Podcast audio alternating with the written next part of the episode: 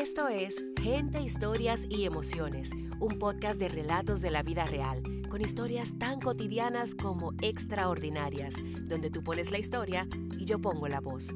Soy tu host, Sixta Morel. Te doy la bienvenida y te agradezco tu compañía. Disfruta el episodio de hoy.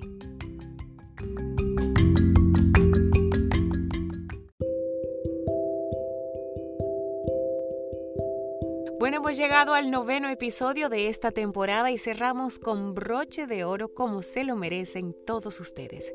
Pero antes de darles los detalles del episodio final, algunas cositas que quiero recordarles. Si tienes una historia que piensas que puede ser parte de Gente, Historias y Emociones, debes estar pendiente a nuestro social media, arroba Media, para que te enteres de cuándo abre la convocatoria. Desde ya vamos a estar recibiendo esos relatos. También te recuerdo que si te gusta lo que estás escuchando, por favor déjanos un review, sea en Apple Podcasts, en Spotify o en Anchor, ya que esos reviews nos dan mucha mayor visibilidad y más gente puede darse cuenta de lo que compartimos en Gente, Historias y Emociones. Me ayudaría muchísimo. Bueno, y ahora sí nos vamos con el relato del día de hoy y voy a darles un poquito de contexto para que entiendan mejor por dónde va la historia y estaré parafraseando a la autora en esto. A finales de los años 80, Santiago de los Caballeros fue impactado por una población que emigró desde las zonas rurales de distintos barrios periféricos de la parte sur. Llegaron a Santiago y se instalaron en laderas de cañadas y en alrededores de zonas hídricas de la ciudad. Familias enteras migraban en busca de mejor suerte. Muchos niños salían a las calles a buscar sustento e incluso frecuentemente el de sus familias. Para esa misma época, a final de los 80, UNICEF visualizó la necesidad que existía, no solo en la República Dominicana, sino en otros países de Latinoamérica, de capacitar educadores y trabajadores sociales para dar respuesta a esa necesidad que existía. Fue allí cuando nace Acción Callejera Fundación Educativa de la mano de Irenarco Ardila, quien fue el fundador y quien convenció a la autora de este relato de acompañarle en esa organización, donde trabajó por más de 24 años en la Defensoría de los Derechos de la Niñez. Disfruten a continuación el último relato de esta temporada, El Peje, un regalo con moña y sin precio.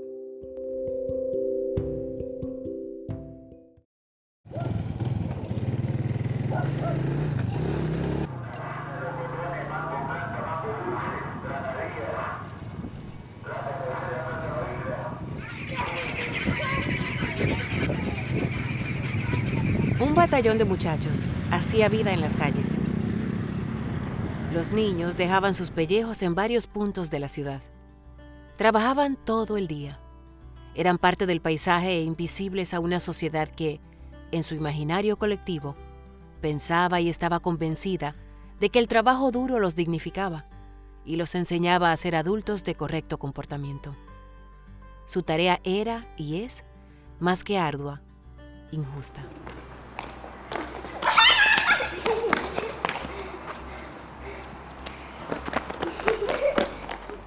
Permanecían horas prolongadas mendigando en los semáforos. Vendían frutas y chucherías en el centro de la ciudad. Cargaban sacos en el hospedaje yaqui. Eran víctimas de explotación sexual. Trabajaban en talleres de mecánica, en construcciones, en tareas tan peligrosas que algunos perdían dedos y otras partes de sus frágiles cuerpos. Lastimosamente, su condición no ha cambiado mucho. Las hembras eran menos en los semáforos. Esas sí que eran invisibles. Y es porque estaban en nuestras casas. Eran y son trabajadoras infantiles domésticas en hogares de terceros, sin derecho a la educación y explotadas a sus escasos años de edad. Toda esta tragedia a la vista de todos y cada uno de nosotros. Fruto de ese sancocho social de siete carnes, llega sin compañía a la ciudad un niño de unos ocho años había desertado de la escuela y llegaba sin vinculación familiar y con un hueco afectivo en el alma. Era el número dos de nueve hermanos. Este pipiolo de ojos saltones y sonrisa al viento migró de una zona rural de Puerto Plata y se ufanaba de tener una asombrosa habilidad para nadar. Fue precisamente por sus demostraciones desafiantes en las aguas del río Yaque que le pusieron el mote de El Peje. El peje era violento y había que hablarle claro. Lo recuerdo con las mangas arremangadas de su camisa y en disposición de librar cualquier lucha. La pobreza lo empujó a la calle. Él nunca supo el por qué y dejó a los suyos sin preguntar ni mirar atrás. Llegó jefiando a la fundación y en complicidad con los educadores que lo recibieron, nos dimos cuenta de que el león no era tan fiero como se pintaba. También nos percatamos de cuán herido estaba su tierno corazón. El peje se movía en la vida como en el agua. Rápidamente empezó a trabajar en el hospedaje cargando sacos en horas de la madrugada hasta el alba, descargando camiones llenos de frutos y víveres.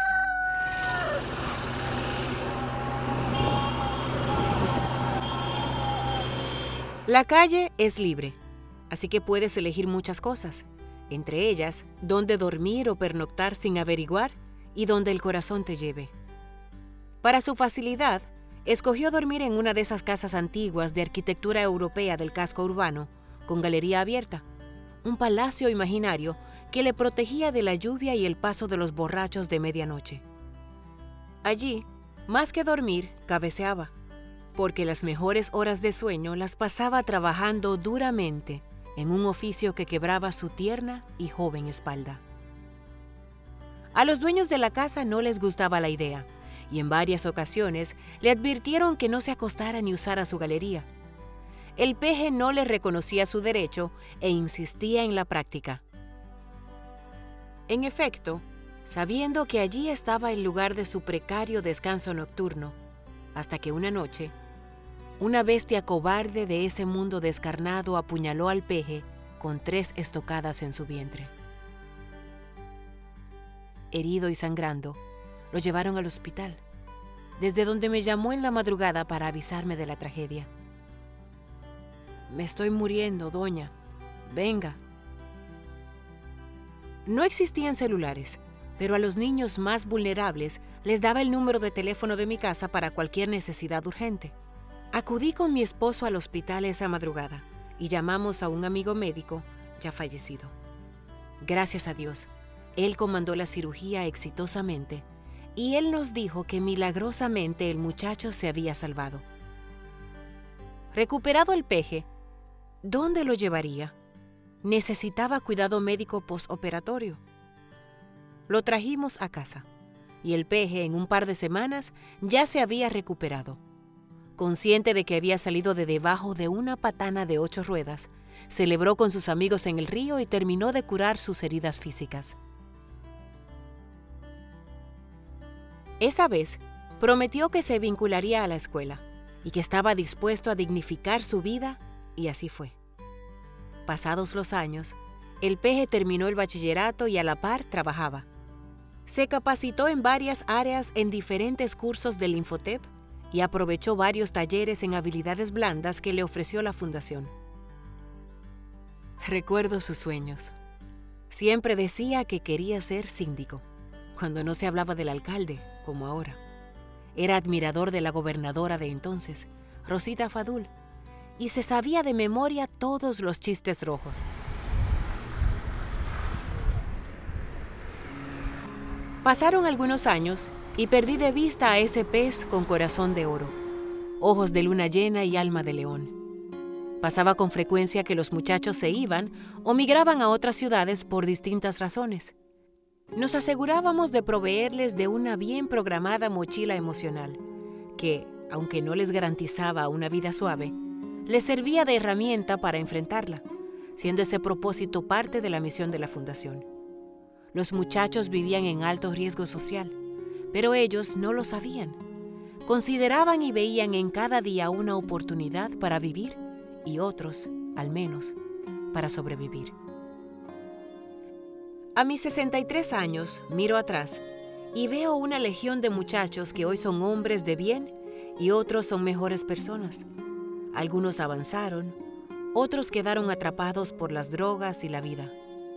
Los veo y siento su cariño con una mezcla de sentimientos por el trabajo hecho y el convencimiento de que protegerlos y garantizarles sus derechos elementales es misión y tarea pendiente. Este año, manejando por las calles no hace mucho, Me detiene un Amet. Señora, tiene una multa por hablar por teléfono mientras maneja. Apunta el oficial. Le respondo firmemente que yo no venía hablando por celular. Y él lo que hace es preguntarme. ¿Usted es Milagros de Félix? Esto sin ver mis credenciales. Con carácter e incómoda le respondo. ¿Cómo usted sabe mi nombre? Soy el peje, aquel niño que vivía en las calles y que usted cuidó cuando me hirieron de madrugada. Me desmonté y con un abrazo mudo nos dijimos todo. Nos miramos a los ojos y la alegría junto a la gratitud se unieron para inundarnos los dos. Yo, agradecida de Dios al verle grande, elegante, con su uniforme oliva y productivo a la sociedad. Él, lloroso, guardaba en su memoria ese momento que marcó su vida para siempre.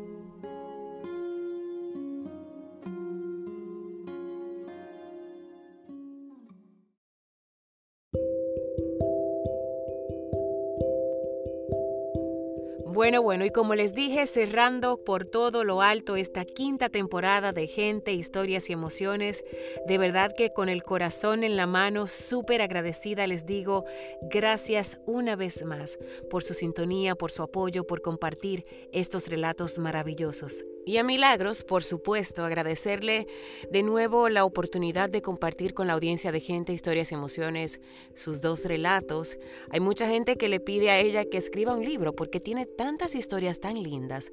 Así es que yo también desde aquí la animo a hacerlo. Milagros, eres una mujer con un don muy lindo para escribir estas historias, pero también, sobre todo, tienes un gran corazón y has hecho la diferencia en la vida de mucha gente. Así es que desde aquí, este pequeño homenaje para ti.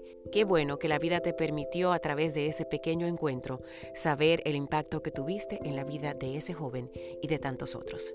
Hasta aquí la entrega de Gente, Historias y Emociones de esta quinta temporada. Agradecida de su sintonía y ya saben, pronto abrimos convocatoria para ir colectando desde ya las próximas historias de la sexta temporada. Un abrazo muy fuerte y muchísimas gracias por su compañía. Será hasta la próxima.